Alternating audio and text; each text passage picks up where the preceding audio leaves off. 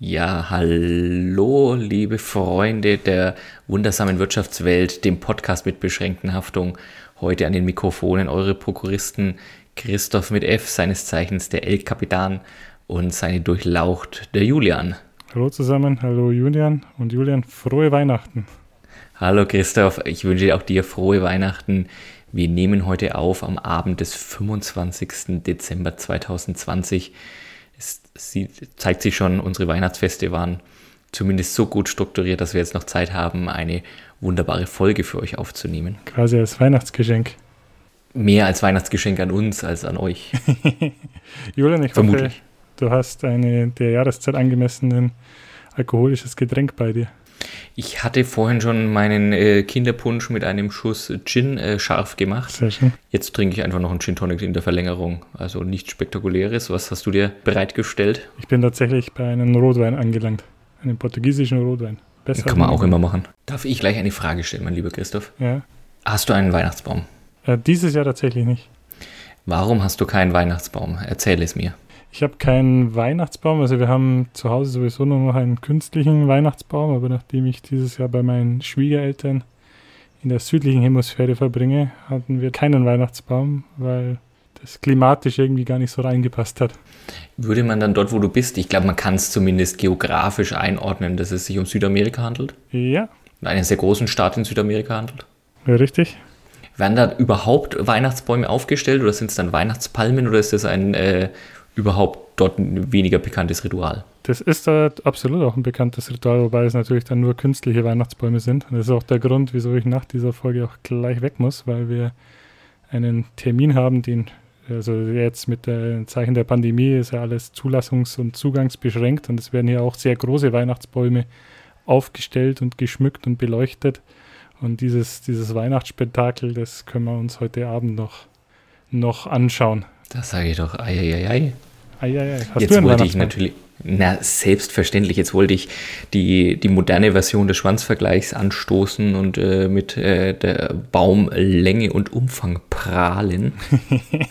und wenn ich jetzt da die Weihnachtspalme hervorgewedelt hätte? du Schlinge. Nein, wir, nachdem wir jetzt ja das erste Weihnachten im eigenen Haus verbringen, konnte auch ein etwas größerer Baum als sonst her. Da.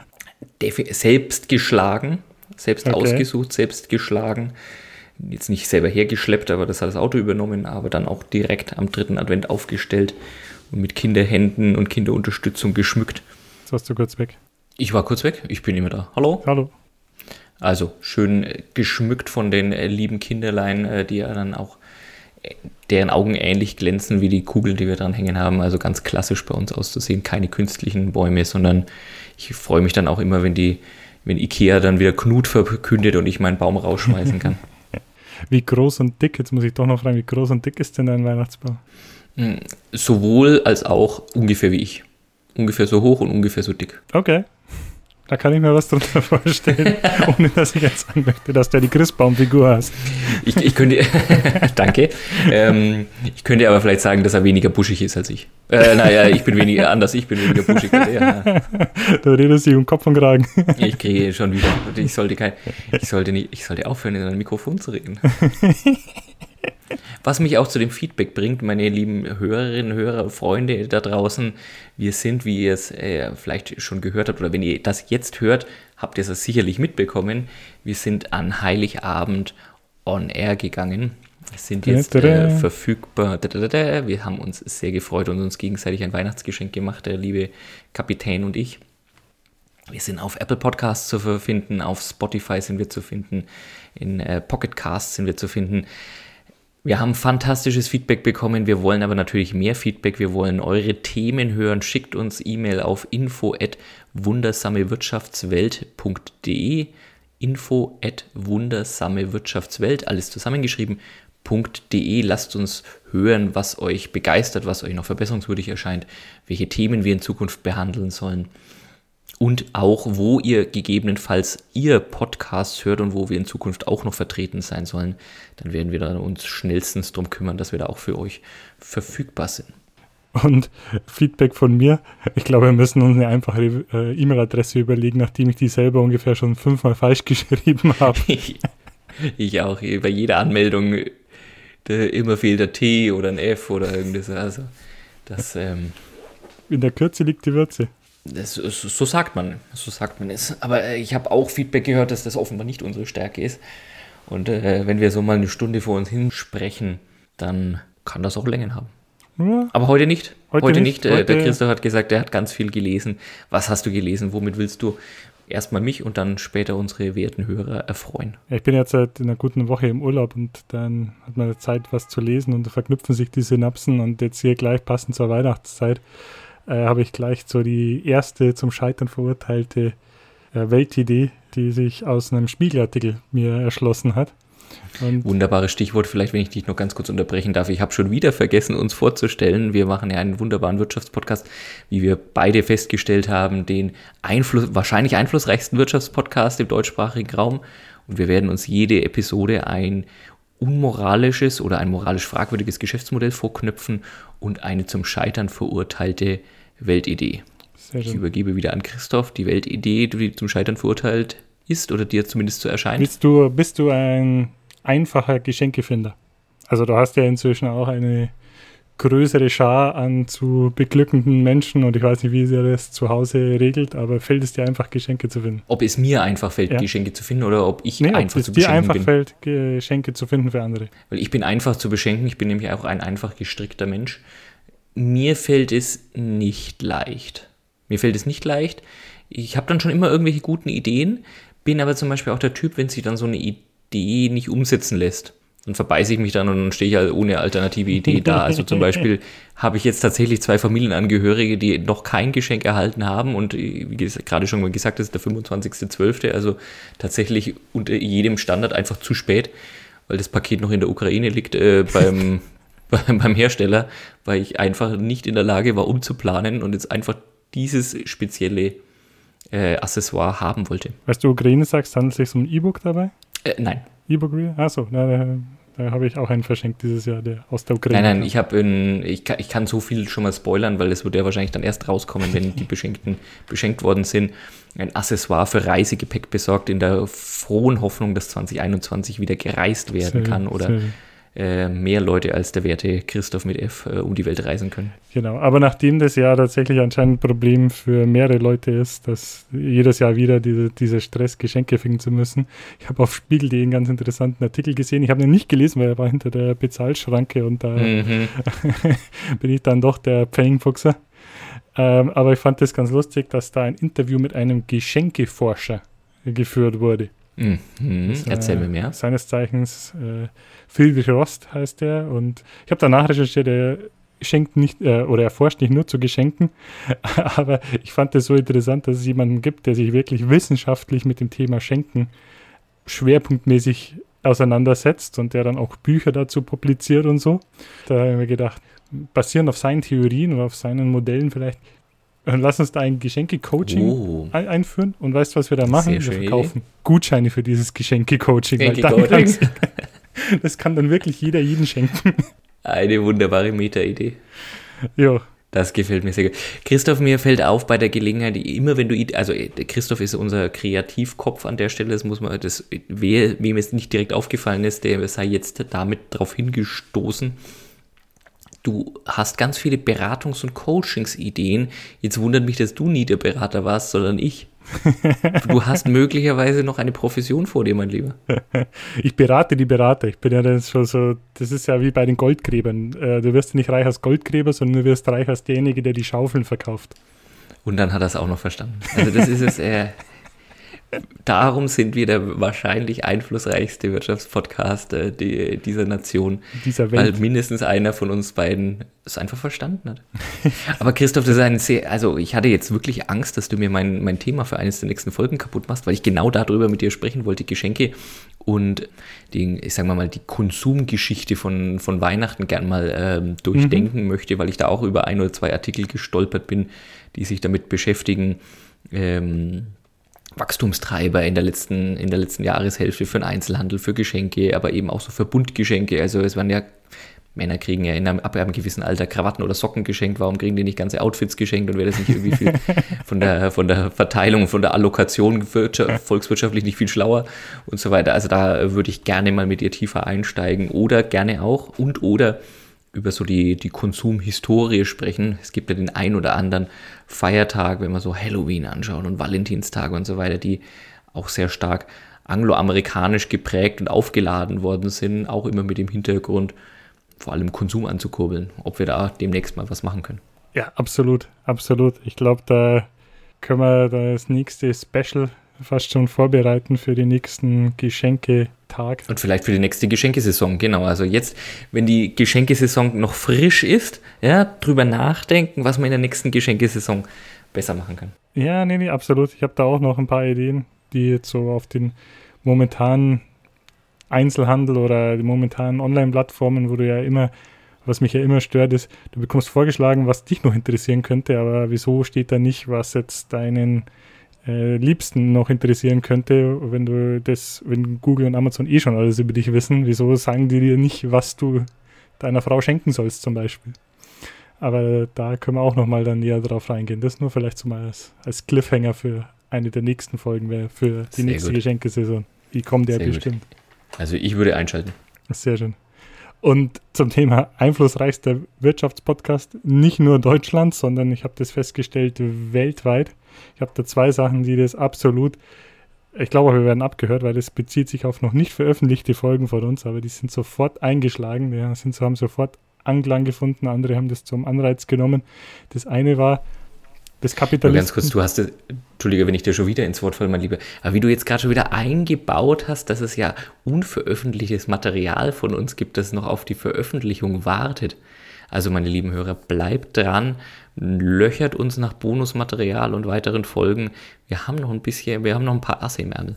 Hatten ja in einer der letzten Folgen über Auktionen gesprochen mhm. und über Marken.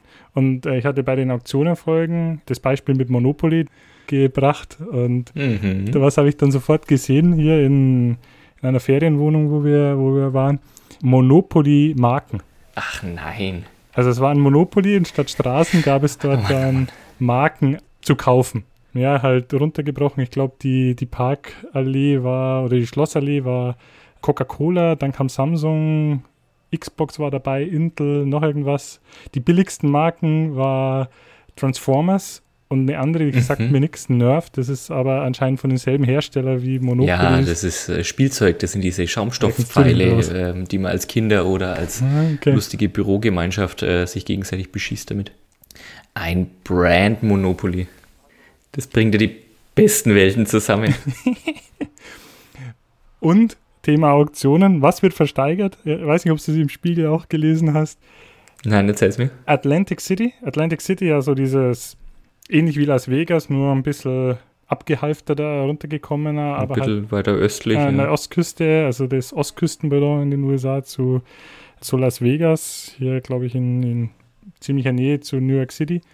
Und äh, seines Zeichens auch Donald Trump war dort immer groß investiert. Er hat dort Hotels gehabt. Wer ist schnell wieder Donald Trump? Irgendwas sagt mir der Name. Donald Trump da ist der zukünftige Präsident unter des Outplacements für Despoten. Ach ja, richtig, da war ja was. Unser Kunde, Kunde Nummer 00001. genau.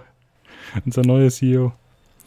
Ja, der Mann, der ein sehr, wie sagen Sie, casual relationship with the truth hat. Eine, ein, ein, ein loses Techtelmechtel ja. mit der Wahrheit und ein kleines Problem mit, mit Niederlagen. Oder mit anderen Meinungen. Oder mit anderen Meinungen. Und dort gibt es noch das Trump Plaza Hotel in Atlantic City, das aber inzwischen anscheinend nur mehr eine Ruine ist. Ich weiß, warst mhm. du mal in Atlantic City? Ich weiß, du warst mal. Nein, kenne ich nicht. Ähm, kenne ich tatsächlich auch von Simpsons und äh, US-amerikanischen Spielfilmen, wo es thematisiert wird, aber war ich noch nie. Warst du da schon? Nee, mal? nee, nee. Ich habe mit, war auch noch nicht in Las Vegas. Ich habe da mit Glücksspiel ziemlich weniger. Ei, ei, ei, Das sollten wir nachholen. Oder, und ich, das wäre jetzt ein richtig guter Anlass, dahin zu kommen, Atlantic City versteigert die Sprengung dieses heruntergekommenen Hotels. Großartig. Wunderbar. Großartig. Man muss sagen, dir, dir gehört danach nicht das Hotel, dir gehört nach nicht das, das Grundstück. Das Hotel gehört diesen Herrn Icahn, seines Zeichens auch Mhm. ehemaliger Trump- Trump-Berater, Multimilliardär unter den 50 Der reichsten. Immobilienmogul. Ja, und so, genau, ne? 50 reichsten Männer der Welt. Der hat, dem gehört nach wie vor dann alles dort. Es geht rein darum, diesen Knopf zu drücken und das ganze Ding zu sprengen. Großartig. Großartige Idee. Su super. Das würde ich so gerne machen. Großer, großer Freund von Sprengungen, gerade von so, so Betonbauten oder so. Also, das hätte ich. Also da, Und, da bin ich jetzt. und, und, und, es ist auch noch für einen guten Zweck. Es kommt dann diesen Boys and Girl Scouts von Atlantic City zugute. Ja, gut. Also ich würde es tatsächlich auch für die, für, die, für die eigene Befriedigung machen, aber jetzt auch gar nicht, weil es das Trump Plaza ist, sondern also ich bin, muss bekennen, auch weil du jetzt gerade auf Betonbauten abge... Also so speziell bin ich gar nicht. Also sobald es brennt und explodiert, bin ich dabei. Seit Kindesbeinen an Pyromane und äh, dahin äh, Casual Relationship to Safety Regulations. Wunderbar, wunderbar. Ja, das ist ja vielleicht auch ein Modell, das lässt sich noch, noch, noch weiter stricken, das lässt sich ja noch expandieren. Oder, also, was würdest du außer diesen Trump-Blaser, du hast gesagt, du bist ja da relativ willenlos oder äh, was würdest Da- du, da was so- würdest du gerne mal sprengen? Wofür würdest du Also willenlos will ich es ja gar nicht stehen lassen. Ähm, ich habe die Frage antizipiert. Mm, ähm, kommt drauf an. Wenn ich viel Aufmerksamkeit erregen wollen würde, für was auch immer, aber einfach eine möglichst große Audience erreichen, und ich sage mal so, ich bin kein Terrorist, also ich möchte niemanden nicht zwingend verletzen oder töten dann würde ich, glaube ich, und das ist, hat jetzt nichts damit zu tun, dass du möglicherweise in der Nähe Urlaub machst. Ich glaube, ich würde die, die Christusstatue in Rio de Janeiro sprengen. Ich glaube. Jetzt auch nicht, weil du Antichrist bist. Nein, gar nicht, gar nicht, sondern mir geht es wirklich nur, ich könnte mir vorstellen, dass es äh, eine wirklich hohes Aufheben drauf ge äh, gemacht wird. Also ja, ein- ein- ja, ja, doch. Also ich glaube, das würde man nicht nur in der lokalen Presse lesen. Ja, aber äh, stell dir, also nur ganz kurz, äh, Christo, du kennst dieses Wahrzeichen ja. Ja. auch. Magst du es unseren Hörern ganz kurz beschreiben, die vielleicht noch nicht dort waren? Es ist einfach ein, das kennt jeder. Die Christusstatue. Das Bild ist wirklich super bekannt, Ja, ne? wirklich. Das Postkartensymbol neben dem Zuckerhart von Rio de Janeiro. Und der ist ja riesig groß, ne? Der schaut ja, wenn es so äh, Flugbilder Ja, oder ja. sowas siehst aus dem Hubschrauber, ein bisschen klein aus, aber der ist ja, lass den 20 oder 25 Meter hoch sein. Ja, höher ist, glaube ich, sogar. Also der ist schon ziemlich Ist hoch, noch, aber ja. der ist halt auch auf einem Hügel ziemlich weit oben. Also das wird schon einen großen Knall geben. Wenn man da so auf der Aussichtsplattform steht. Also ich würde natürlich schauen, dass die Aussichtsplattform gerade leer ist, aber man den mit so einem Yippie sprengt, das könnte etwas Aufmerksamkeit geben. Aber wie gesagt, nicht, weil ich den nicht mag oder sonst irgendwie oder da, wofür die Statue möglicherweise steht, sondern einfach nur, wenn ich sage, ich möchte mal richtig viel Aufmerksamkeit, möglicherweise für unseren Podcast, dann ähm, könnte ich mir das als Ziel der ist vorstellen. no such thing as bad publicity, oder? Ja, ja. Ja, Wenn ich jetzt zum Beispiel was Gutes tun wollen aber, würde. aber kurz, wenn ich dich noch mal kurz unterbrechen Ja. darf, musst aber auch wirklich bedenken, diese, wo diese Statue steht, nämlich in einem ziemlich bevölkerungsreichen und emotional doch damit verbundenen Land und für was die steht, nämlich schon ein Symbol der Christenheit auch mh, haben gewisse Emotionen damit. Also ich glaube, viele Freunde wirst du dir damit nicht machen. Ich bin mir durchaus gewahr, dass das den ein oder anderen, na, sagen wir mal, Shitstürmchen um äh, nach sich ziehen könnte. Aber nochmal, äh, darum ging es mir, äh, wenn ich Aufmerksamkeit sehr haben schön, will. sehr schön. Okay, Aufmerksamkeit ist das? Wenn ich was Gutes tun wollen würde, wobei jetzt dann natürlich etwas sprengen und etwas Gutes damit tun erstmal möglicherweise paradox klingt, ich habe mir schon ein paar Mal gedacht, so Bausünden. Oh ja. Oh so, ja. so diese Hotel, ähm, Hotelkomplexe irgendwie an der spanischen Küste Mhm. und portugiesischen Küste und Mallorca. Und das kannst du ja verlängern, wie es magst. Ähm, ich, einer meiner Lieblingsplätze zum Urlaub machen im Winter ist äh, in, in Südtirol auf einer speziellen Alm. Da wird wenig Neues gebaut, aber da gibt es auch so ein, zwei böse Sachen, aber du sagst, ach Gott, muss das sein. Also in den französischen da könnte Alpen, ich wenn, mir, wenn du dir mal Tour de France anschaust, dann kommst du auch in diesen Ja, Alpen, ja, wo ganz genau. viel so, so Bunker in die Alpen gebaut wurden. Also da hätte ich jetzt kein spezielles Sprengmotiv, aber da könnte ich mir den weiträumigen Einsatz von TNT und anderen äh, und, und, und Termit und so weiter gut vorstellen, dass man dafür ein bisschen Back to the Nature sorgt. Oh ja, ja, da wäre ich auch sofort dafür. Ich glaube, das gäbe auch ein gutes Echo. Das gäbe auch ein gutes Echo. Ja.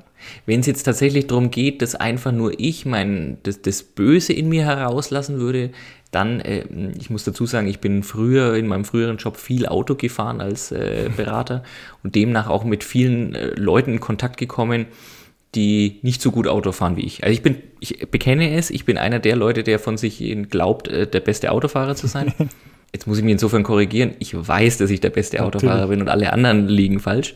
Wenn ich aber tatsächlich mal wieder auf jemanden treffe, der nicht so gut Auto fahren kann wie ich, aber vor mir auf der Spur ist, dann hätte ich gern sowas, wie es früher auch schon in Videospielen gab, so eine Art Raketenwerfer ja, oder sowas in meinem Auto. Und dem, ja, genau, und den einfach vor mir wegspringen. Jetzt auch gar nicht, ich will nicht, dass er verletzt wird oder so, vielleicht fährt das Auto dann auch nur auf die Seite, ne? vielleicht ist es dann auch nur so eine EMP-Rocket, aber das könnte mir durchaus gefallen, der ein oder andere Nervige vor mir mit so, einem, mit so einem Raketenwerfer oder so einem Granatenwerfer oder Mörser oder sowas einfach direkt von der Straße sprengen, dann hat er seine, dann hat er seine Lektion danach gelernt. Ja, sehr gut. Rufen wir mal Q an, was er da machen kann. Ich habe noch, hab noch einen Jetzt weiteren Punkt und ich glaube, das würde auch wieder zwei Fliegen mit einer Klappe schlagen. Was würdest du springen? Ich, was ich, also erst meine letzte Sprengung, der ich beiwohnen durfte, das war in, in Regensburg, stand ein Schandfleck äh, zwischen dem Hauptbahnhof und dieser wunderschönen Innenstadt. Das war so aus den 60er Jahren so ein Betonbau, mhm, äh, wurde dann Studentenwohnheim und äh, es war einfach wirklich an einer sehr exponierten Stelle in dieser Stadt ein, ein Schandfleck und äh, da wurde auch nicht yeah. mehr viel investiert und das wurde mit großen Tamtam -Tam vor einem Jahr ungefähr gesprengt tatsächlich, den konnte man auch beiwohnen und da habe ich laut Beifall geklatscht, weil seit ich in dieser wunderschönen Stadt wohne und da auf dem Weg von meiner Wohnung in die Innenstadt täglich vorbeilaufen musste, ähm, ist, war mir das ein Dorn im Auge. Also haben da eigentlich mehr Leute geklatscht oder warst du da so alleine beim Klatschen? Also beim Zuschauen nicht, aber beim Klatschen vielleicht? Hm? Doch, doch, da war, ich glaube, ich war nicht allein mit meiner Arbeitung. Und es hat auch wirklich schön, also es ist auch wirklich schön explodiert. Ich bin aber bei dir, in, mir ist aufgefallen, es wurde ja derzeit sehr viel gebaut oder in, was heißt derzeit, in den letzten Jahren sehr viel gebaut, sehr viel neu gebaut und auch sehr viel gerade in den Städten nachverdichtet, ähm, altes abgerissen, neues gebaut man sollte da die Bauverordnungen meiner Meinung nach dringendst überarbeiten.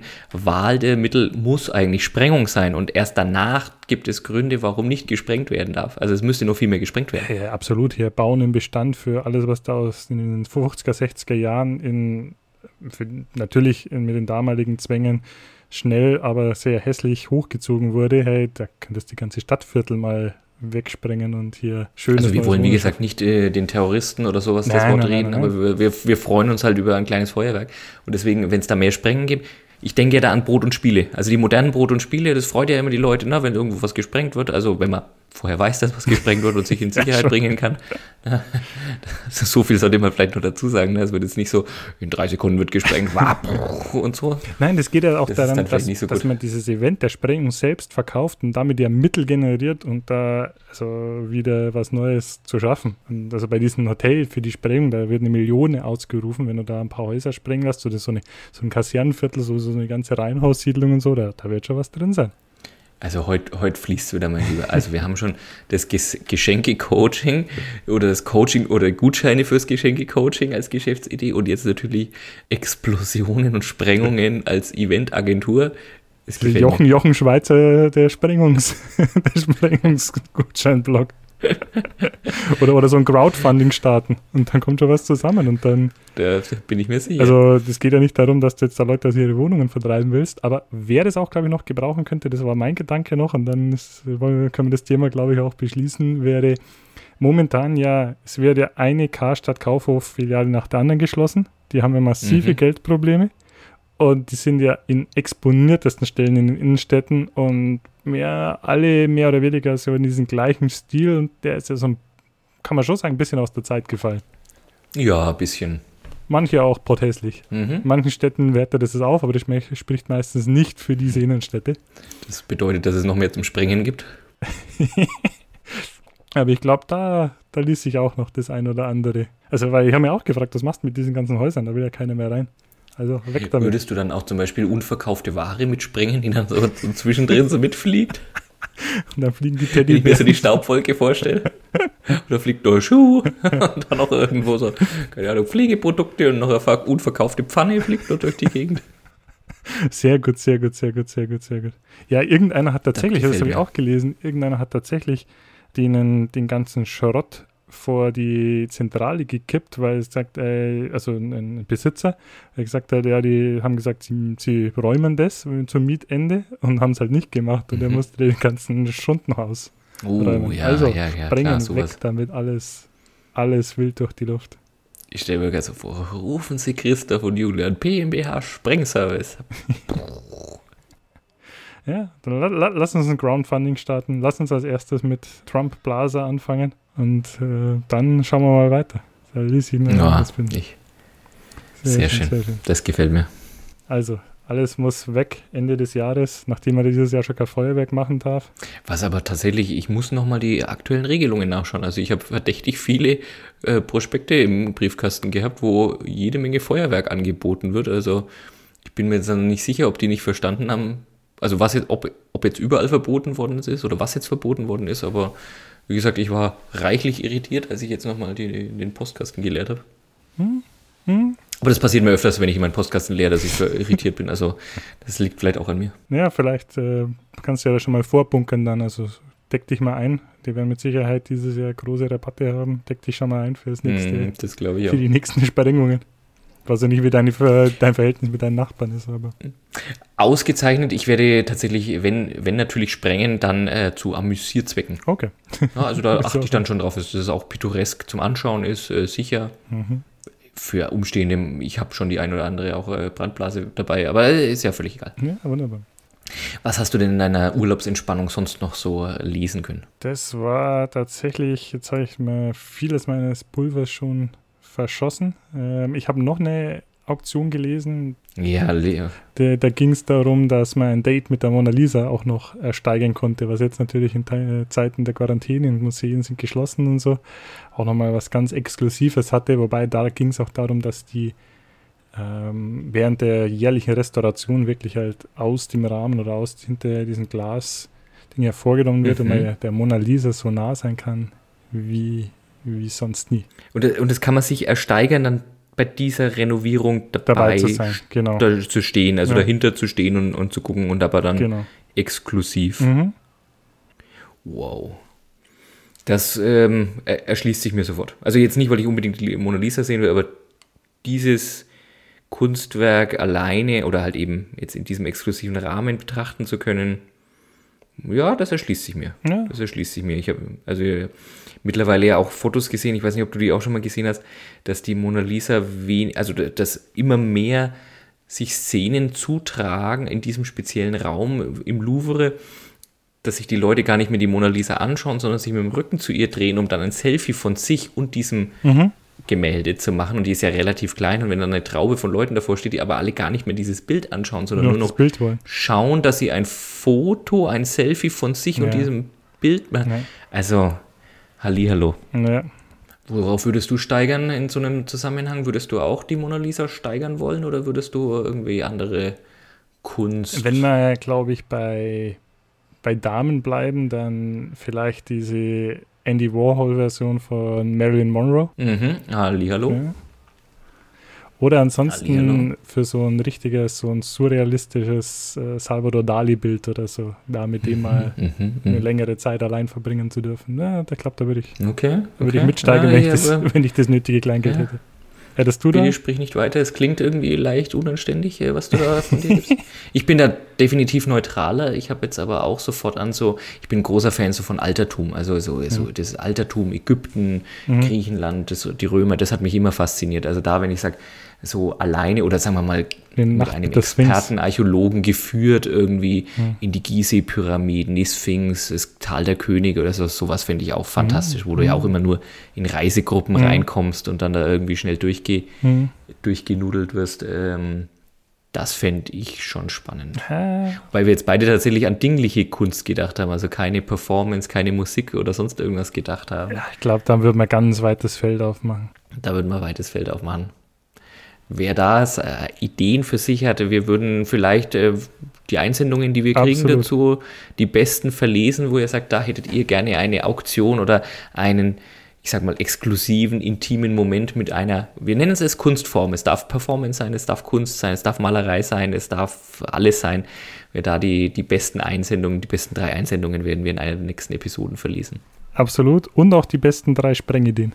Ja, äh, natürlich. Oder durchführen. Vielleicht werden wir sie dann sogar selber sprengen. Sehr schön. Was hast du die letzten Tage gelesen, gesehen? Ich habe mich damit beschäftigt, ich zitiere uns sehr gerne, äh, dass wir eine der wahrscheinlich einflussreichsten Podcasts, Wirtschaftspodcasts äh, sind. Wir sind am Ende des Jahres 2020. ähm, Ich habe mich natürlich gefragt, was müssten wir jetzt als Wirtschaftspodcast aufgreifen? Wir werden uns bestimmt, aber dafür haben wir meiner Meinung nach auch noch sehr viel Zeit, uns mal mit den volkswirtschaftlichen äh, Folgen dieser, dieser fürchterlichen Corona-Pandemie beschäftigen müssen. Mm, Wir werden uns mit einem, einem ganz großen Thema, Wirtschaftsthema dieses Jahr, Wirecard, bestimmt auch nochmal beschäftigen. Da ist aber schon so viel geschrieben und drüber gesprochen worden. Ich glaube, da würden wir jetzt momentan nur Leute langweilen. Wir warten jetzt mal, bis dieser eine Vogel, dieser Masalek, vielleicht irgendwo auftaucht. Ganz egal, ob er dann mit dem Gesicht nach unten irgendwo treibt oder ob er sonst irgendwo erkannt wird. Ähm, und nehmen das Thema dann auf. Und dann ist jemand zurückgekommen. Und da ist jemand zurückgekommen. Es ist jetzt gar Comeback nicht des so großartig. Comeback des Jahres. Ähm, eine, und ich würde unsere Kategorie zum Scheitern verurteilte Weltidee an der Stelle gerne ein bisschen aufweiten, weil er wahrscheinlich doch nicht zum Scheitern verurteilt ist, aber schon mehrfach totgesagt worden ist. Die Kryptowährungen sind zurück. Der Bitcoin. Der Bit- Kennst du denn diesen Bitcoin, mein lieber Christoph? Sagt er dir was? Ich kenne diesen Bitcoin nicht persönlich. Ich kenne Leute, die haben da auch investiert und glaube ich Aha. auch nachhaltig dran geblieben, auch wie jeder gesagt hat, es ging runter. Ich glaube, du wirst ein bisschen was zum Kursverlauf vielleicht mal sagen. Ja, ja, klar. Ich kenne das, ich weiß, das ist quasi so eine Art alternative Währung. Wir können auch mal einen Währungsspecial machen über was eigentlich, wie eigentlich Währungen Ah, funktionieren. Da nochmal drauf kommen. Fällt mir spontan dazu ein, aber ich kenne den. Ich habe nichts, noch nie Bitcoin selbst benutzt. Wie ist es bei dir? Ich auch nicht, mein lieber Christoph. Was ich jetzt eben gelesen habe, ist, dass äh, Bitcoin wieder zurück ist auf einem Allzeithoch mit fast 20.000 Euro heute am 25.12. Äh, für einen Bitcoin. Das ist also ein noch nie dagewesener Umrechnungswert. Und generell habe ich schon mal gesagt, Bit- Bitcoin äh, ist eine Kryptowährung. Alle Kryptowährungen sind gerade wieder im Steigen. Der Gesamtmarkt wird dieses Jahr auf 500 Milliarden Euro eingeschätzt und äh, über 350 Milliarden davon gehen auf Bitcoin. Also wir können davon getrost sagen, das ist die führende Kryptowährung. Gibt es auch noch andere Ethereum und Tether und Litecoin und wie sie alle heißen. Aber eben, wer dieses Jahr ein absolutes Comeback gefeiert hat, ist dieser Bitcoin noch im, äh, ich schaue gerade meine Notizen nach, noch im Frühjahr, also mit, dem, mit den ersten äh, Lockdowns, die in Deutschland, aber auch weltweit passiert sind im Frühjahr, war der Kurs noch bei ungefähr 4.300 Euro pro Bitcoin und wir liegen jetzt eben bei guten 20.000 Euro. Ja, ich kann mich Bitcoin. da an äh, Diskussionen im Kollegenkreis erinnern, weil da ein Kollege von mir hat da investiert oder mehrere sogar und die haben sich dann auch mal beim Mittagessen drüber unterhalten und dann ist der auch irgendwie doch von 15.000 runter auf unter 10.000 und Genau. dann die Diskussion, ob man verkaufen soll oder nicht und tatsächlich hat es ein Comeback hingelegt. Und das war vermutlich äh, so der letzte große Hype, was auch durch die Medien ging. Das war so zum Jahresende 2017. Da war es auch schon fast auf 20.000 US-Dollar, also auf ähm, deutlich über 15.000 Euro. Und ist dann aber auch wenige Monate später wieder auf unter 4.000 Dollar gefallen gewesen. Und Leute, die natürlich ganz weit oben eingestiegen sind, haben damit auch wirklich richtig viel Geld verloren. Ich habe mich so ein bisschen damit beschäftigt. Äh, ich finde es ja immer witzig, wann ist etwas im Mainstream angekommen. Der Spiegel von gestern, von, der, vom 24.12. titelt Das neue Gold, Bitcoin und Co. werden seriös. und äh, der, der Klappentext heißt, Bitcoin und Co. gal- galten lange als fragwürdiges Spielgeld für Nerds Ja, so habe ich es jetzt noch nie wahrgenommen.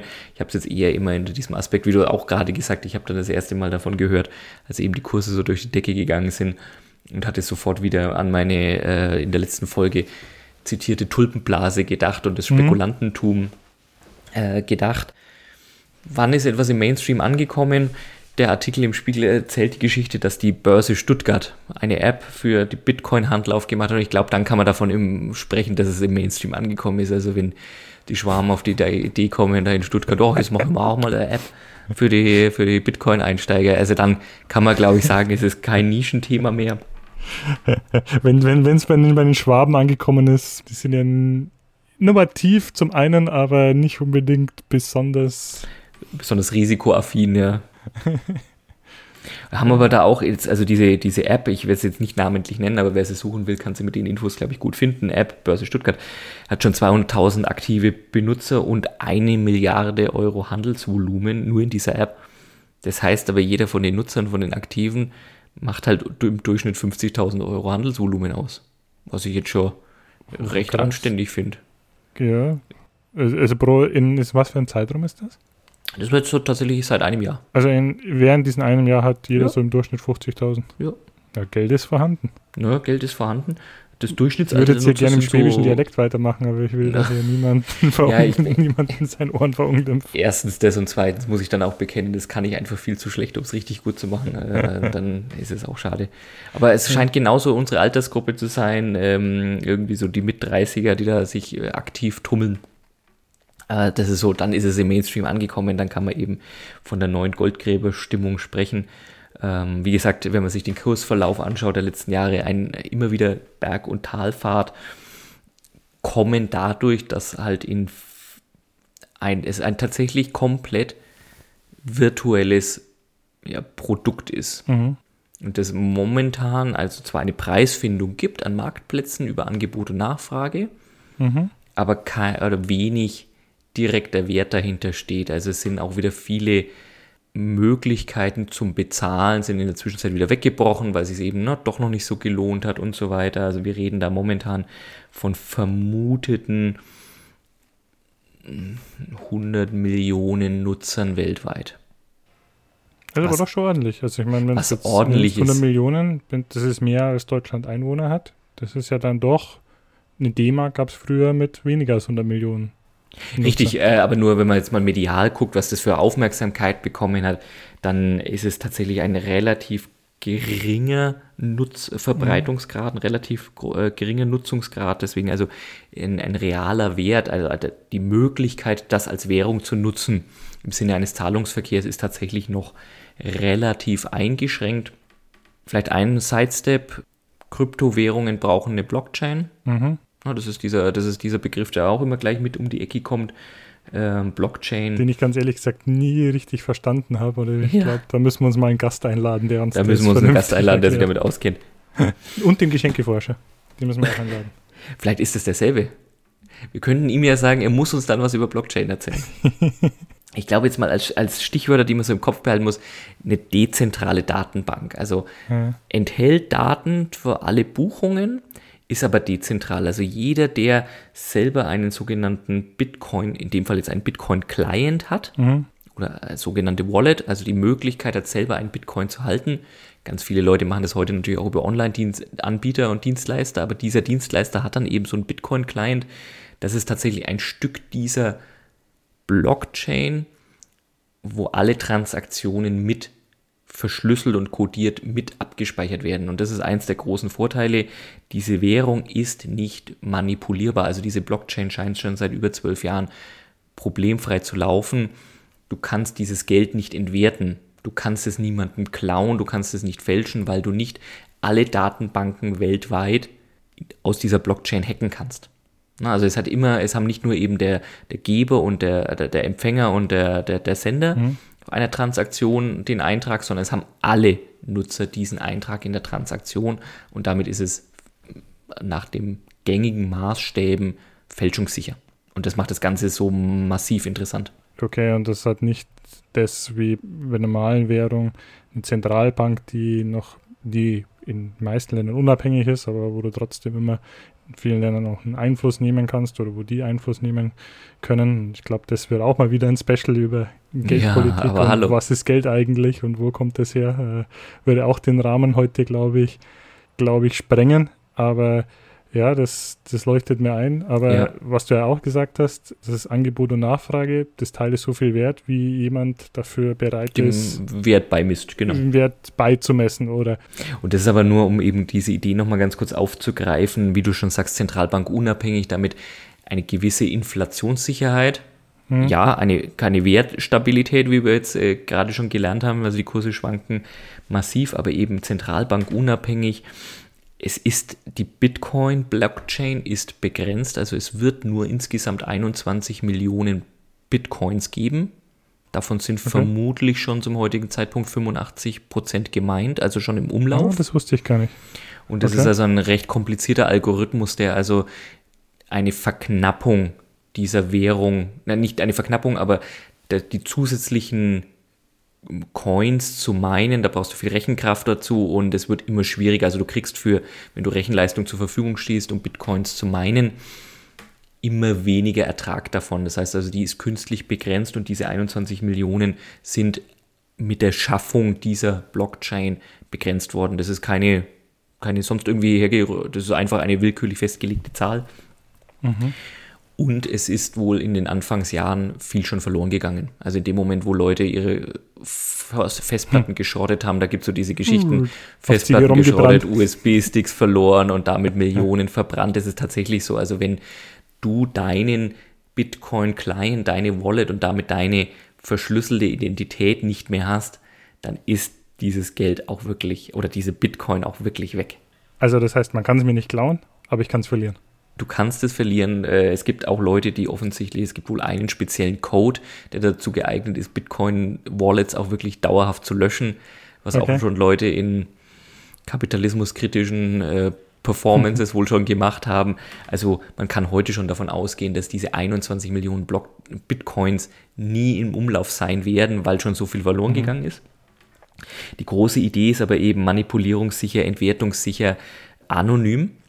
Das macht das Ganze natürlich auch sehr, sehr spannend und deswegen ist es auch in den letzten Jahren immer wieder in den Verruf gekommen, weil es dann natürlich auch sofort im Darknet verwendet werden kann für alle möglichen Arten der Geldwäsche und äh, für die Beschaffung von illegalem oder moralisch fragwürdigen Produkten und Dienstleistungen. Aber es ist eben auch ganz spannend äh, als Zahlungsmittel ohne Gebühren. Also da steht niemand, da steht keine Bank oder ein Zahlungsdienstleister wie, wie so Western Union oder so dahinter und kann dann demnach natürlich auch irgendwo mit dran verdienen. Das ist also wirklich auch ein, es gibt da keine Organisation dafür. Also ist immer die gibt nur- Frage, wer verdient daran?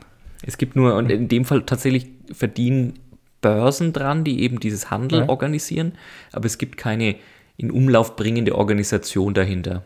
Aber wie hat das Ganze gestartet? Ich meine, das, Das ist eins der Trivias, die ich jetzt noch droppen wollte. Es ist Ja. also 2017 in einem Blogbeitrag, also nicht in einem Blockchain, sondern in einem Blogbeitrag von Okay. einem sogenannten Satoshi Nakamoto beschrieben worden, das Prinzip.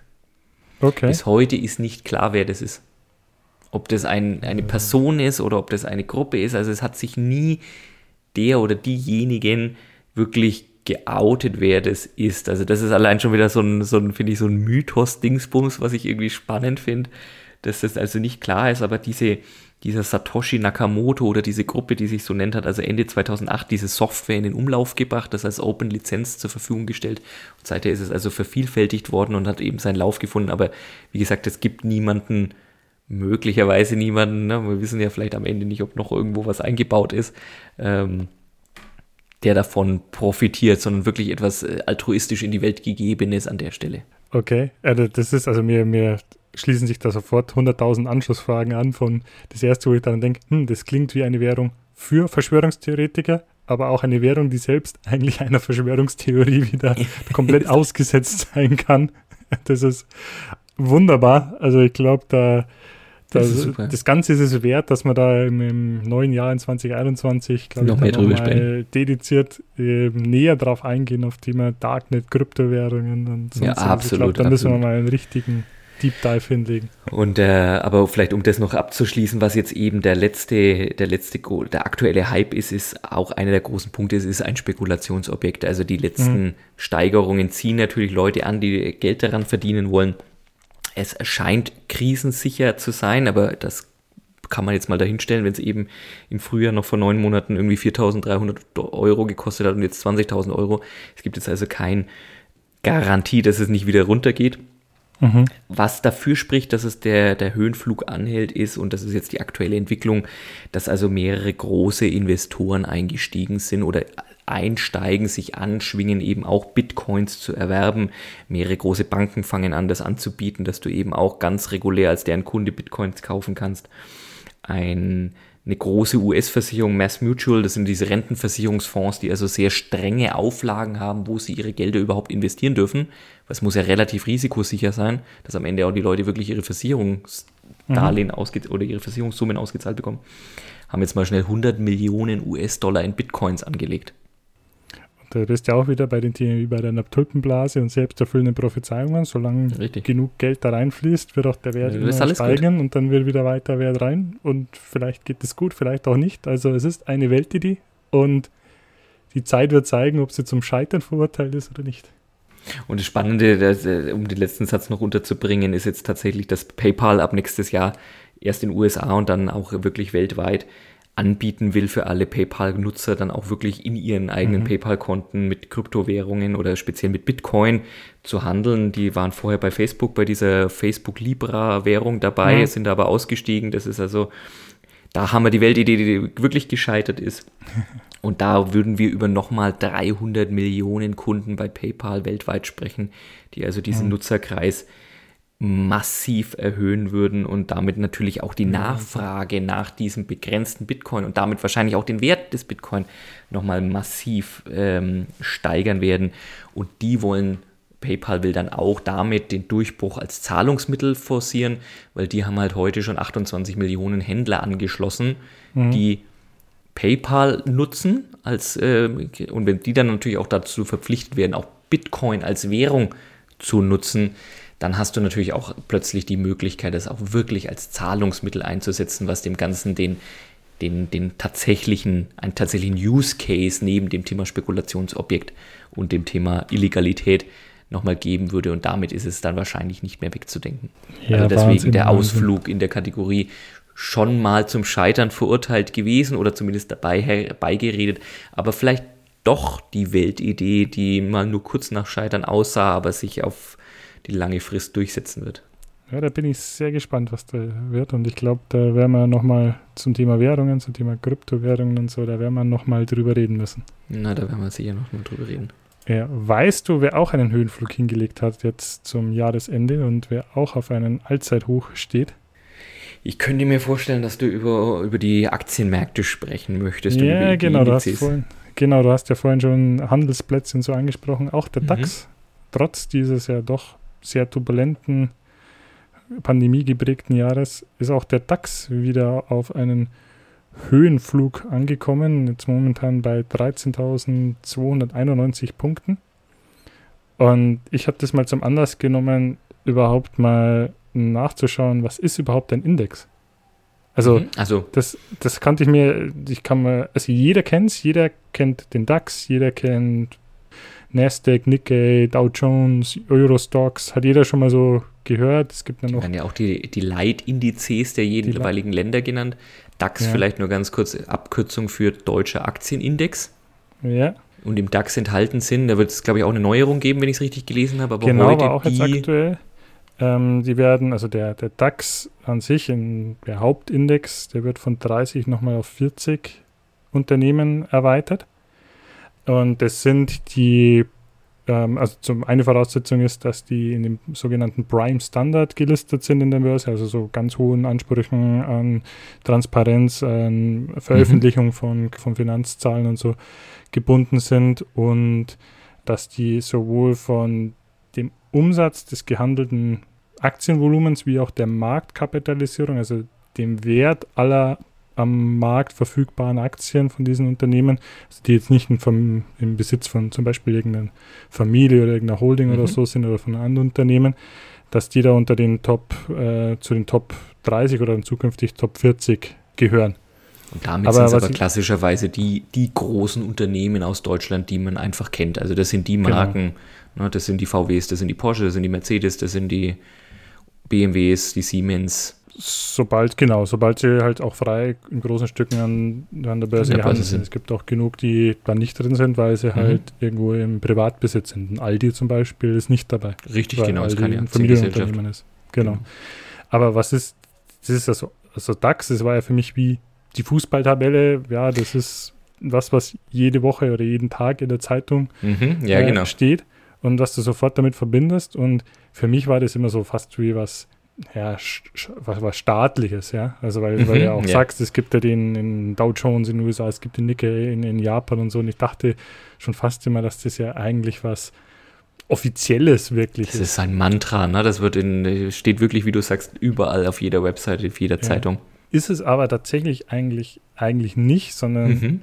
Indizes sind eigentlich nur eine Zusammenfassung, um den, das Börsengeschehen da möglichst übersichtlich, kurz, prägnant wiederzugeben, so die, die generelle Entwicklung an diesem an diesen Tag oder in diesem Zeitraum für eben, wie du sagst, für eine bestimmte Gruppe, also jetzt für dieses Land oder für diese, für die größten Unternehmen oder es gibt ja dann noch mhm. äh, MDAX, SDAX, wo kleinere Unternehmen drin sind, mhm. das wiederzugeben und das ist ganz interessant, das kam, also der allererste, auch ein ganz bekannter, war der Dow Jones, mhm. der kam 1884 wurde der eingeführt, also so lange gibt es schon Indizes, während der DAX zum Beispiel, den gibt es erst seit, ich glaube, auch den späten 80er Jahren des 20. So. Jahrhunderts, also mhm, 1988.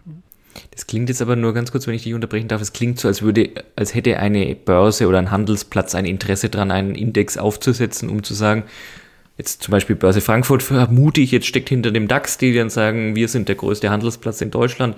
Die deutschen Aktien werden hauptsächlich hier gehandelt. Das ist das Handelsvolumen oder das sind die größten Aktiengesellschaften, die bei uns gehandelt werden. Ja, ja, gut, dass du das sagst. Also so kam das ursprünglich daher, dass mhm. man sagt hat, also es gab eine Bankenkrise dann damals in den USA und dann haben die Leute einfach ganz schnell den, die Übersicht verloren. Was ist jetzt überhaupt noch steigen? Die Kurse fallen, die Kurse, die einen gehen pleite, die anderen gehen durch die Decke. Was ist jetzt überhaupt so das Gesamtbild? Und dann hat, wurde damals das Wall Street Journal und das Unternehmen Dow Jones, im Sinne von mhm. Charles Dow und Edward Jones, mhm. äh, haben dann gesagt, ja, wir machen einen Index. Und wir sagen einfach, mhm. okay, wir summieren, äh, wir fassen da eine große Anzahl an Werten zusammen und äh, gewichten die nach verschiedenen Kriterien, ohne dass ich da jetzt in die Details eingehen will. Das äh, Prinzip besteht ja bis heute und bilden so tagtäglich ab, wie hat sich so gesamtheitlich diese Gruppe an Aktien pro, pro Tag entwickelt. Und ähnlich war das auch der DAX zum Beispiel, war auch, wie du sagst, die Frankfurter Börse, Börse war oder die deutsche Börse war darin beteiligt, aber auch ähm, Frankfurter Börsenzeitung und so. Also es gibt so üblicherweise drei große Player, die sagen, an so einem Index äh, interessiert sind. Das eine sind halt Zeitschriften, Fachzeitschriften, Wall Street Journal, Börsenzeitschrift. Das eine sind die Börsen selbst. Mhm. Nasdaq zum Beispiel. Nasdaq ist ja eigentlich auch nur eine Börse, die haben aber mhm. auch einen eigenen Index, Index. Das waren so die ersten Technologiebörsen oder die ersten, die äh, elektronischen Handel eingeführt haben. Also nicht nur dieses äh, auf dem Parkett hier und wie, wie man es noch so klassisch kennt, äh, die, die Broker, die dann, die Aktienhändler, die sich dann die Kurse ja. um die Ohren äh, scheinen. und die dritten, die, die dritten sind dann auch teilweise Investmentunternehmen. Also im MSCI ist ja auch bekannt, das steht, das MS steht für Morgan Stanley als Investmentunternehmen. So. Also diese drei haben Interesse daran, dass da irgendwie so eine Übersicht gibt. Und da will ich jetzt auch gar nicht in die Details eingehen, was für verschiedene Art und Weisen es von Indizes gibt und wie man die gewichtet und so. Da glaube ich, können wir mal ein Börsenspezial machen dazu. Aber äh, ich habe mir dann auch gedacht, es gibt ja jetzt, also ich habe mich vor kurzem wieder damit beschäftigt. Ich weiß nicht, was für ein Spekulatius du bist, aber bin da relativ passiv und ich suche mir dann meistens so ETFs, Fonds, so passive mhm. Fonds, die halt irgendeinen Index ja, genau. abbilden. Und da habe ich mich halt letztens wieder beschäftigt, wo kann ich denn noch so ein bisschen was, was investieren oder besparen. Und bin dann auch drauf gekommen, dass es ja eine Vielzahl an Indizes jetzt kommt. Äh, und du kannst ja jede dieser Herausgeber von einem Index, ist ja dann im Prinzip wie eine geschützte eingetragene Marke. Also es gibt dann diese DAX-Familie, mhm. es gibt diese MSCI-Familie. MSCI Jeder kann sich ja da Indizes erfinden. Es gibt dann Branchenindizes zu Biotech-Unternehmen, dann gibt es welche, die auf besonders sozial nachhaltig Unternehmen gehen und so, oder gewisse Länder und dann und so weiter. Also da gibt es ja eine Vielzahl. Und durch das Ganze, wo ich mir gedacht habe, ja, das ist ja jetzt eigentlich auch nichts. Also Julian, mir ist es so gekommen, auch wir könnten uns einfach einen Index ausdenken. Wir könnten uns einen PMBH-Index ausdenken. Richtig. Also das ist anscheinend ja nichts, was jetzt irgendwie einer, einer Organisation, einer Börse, mhm. an irgendwas vorbehalten ist. Sondern das kann ja im Prinzip inzwischen jeder machen. Und dann kann man vor, Börse, das hat ja viel zu tun mit in die Zukunft vor, voraussehen, ein bisschen Erwartungen äh, damit knüpfen. Glaub, viel Emotion, ne? viel, viel Emotion. Ich könnte mir auch vorstellen oder bilde mir auch einen, den einen oder anderen Film gesehen zu haben, dass so, so die Broker, die Aktienhändler auch so ein bisschen abergläubisches Völkchen sind. Oder so mhm, zumindest mit, mhm. mit Ritualen verhaftetes Branche ist. Ein bisschen, ein bisschen, ja. Und dann ist mir gekommen, Julia, weißt du, was wir machen könnten? Das ist jetzt meine moralisch fragwürdige Geschäftsidee für heute. Lass uns Sternzeichen-Aktienfonds machen. Sternzeichen-Aktienfonds. Sternzeichen. Astrologie und Börse sind viel zu nahe beisammen, glaube ich, als dass sie noch nicht verknüpft werden sollten. Ich könnte gesagt, mir vorstellen. Mit hm? Ich könnte mir vorstellen, also quasi, wenn der, wenn der Aszendent vom Jupiter äh, eben im dritten Haus steht, dann ist unser Index steigt, unser Index oder woran hast du gedacht? Ja, das, also da muss man, ich bin ja kein Astrologie-Experte, da müsste man vielleicht nochmal Experten zur Rate ziehen, aber so ähnlich wie du ein Sternzeichen hast, wie ich ein Sternzeichen habe. Julian, was ist dein Sternzeichen? Äh, ich bin ein Löwe. Du bist ein Löwe, sehr schön. Ich bin ein Krebs. Also lass uns nach zum Beispiel dem Gründungsdatum des Unternehmens gehen und dem Unternehmen ein Sternzeichen geben. Und dann ah, machen wir ein, einen Index mit den 100 größten, von den 100 größten Unternehmen machen wir dann zwölf Indizes, also von DAX bis SDAX. Die unterteilen wir in zwölf Indizes und mhm. für jeder Sternzeichen und für den du jetzt besonders überzeugt von deinem Ding bist oder hast den, bist da besonders zugänglich und hast, willst es für, dein, für deinen Sohn oder deinen Enkel besparen, dann besparst du das nach dem Sternzeichen von, von dem oder in China und dem Jahren oder so. Ich glaube, da in, in Asien gibt es sich da noch ganz andere Welt. Das ist eine sehr, sehr schöne Idee, mein lieber Christoph. Eine und vielleicht kannst du dann auch den Aktien, so den, den einzelnen Unternehmen so ihr Sternzeichen legen oder lesen und wie da die Dinger stehen und dann musst du dann vielleicht mehr in diese investieren und dann in die andere.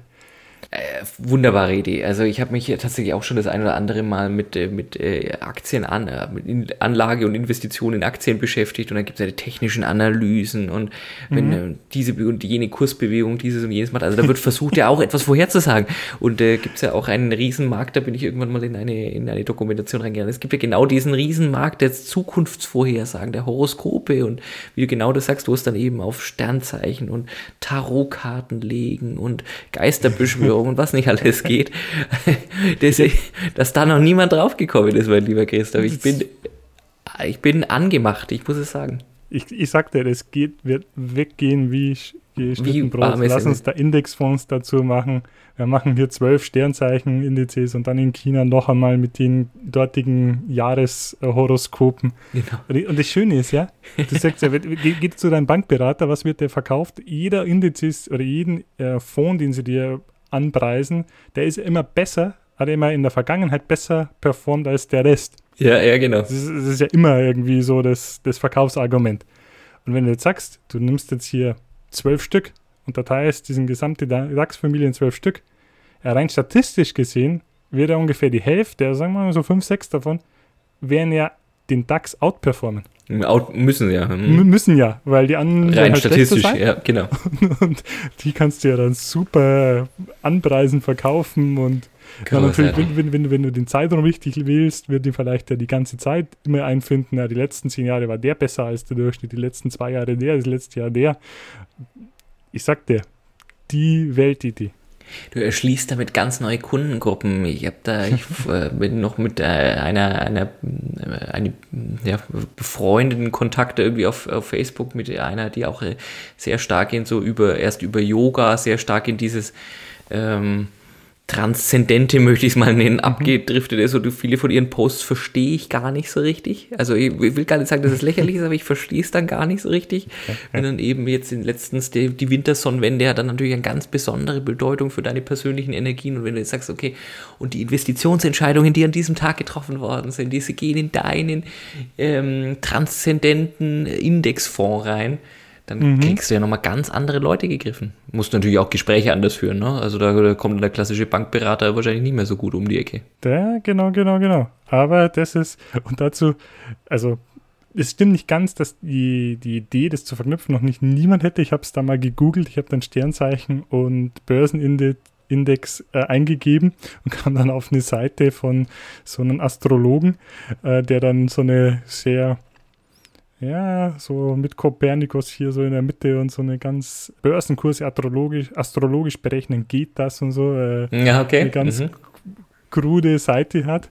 Hast du das schon und probiert, unter anderem ja? hier auch ein, ein schönes Zitat auf seiner Seite und du weißt ja, im Internet sind 80% aller Zitate frei erfunden. Winston Churchill. Ähm, er schreibt hier, Millionäre nutzen keine Astrologie, Milliardäre schon. JP Morgan, ja. der bekannte Banker. Banker. Schwer zu glauben.